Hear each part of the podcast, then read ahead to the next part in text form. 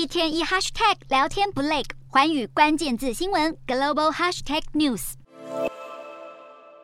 眼看中国持续在亚太地区扩张军事存在，威慑力道与日俱增。日本计划从现在起到二零二七年五年期间，展开二战以来规模最大的军事建设，将军费预算倍增到十兆日元，遏止中国在东亚开战。二零二七年不只是中共全国代表大会下一次召开的时间，更是解放军成立一百周年、军事现代化的重要里程碑。因此，日本官员对这一年的重要性有共识。认为务必要在那之前全面提升军力。增加的国防经费将用在长城飞弹，包含改良三菱重工的十二式陆基反舰飞弹，取得挪威亚洲康宝海事公司的联合打击飞弹，以及美国洛克希德马丁的联合空对地距外飞弹。此外，也预计部署新式战机，有可能是和英国合作研发的风暴逆踪战机。详细的军费支出计划，预计将在十二月政府公布全面安全战略时一并提出。而不只是日本，中国和俄罗斯加快研发部署及音速武器，也让美国感到紧张。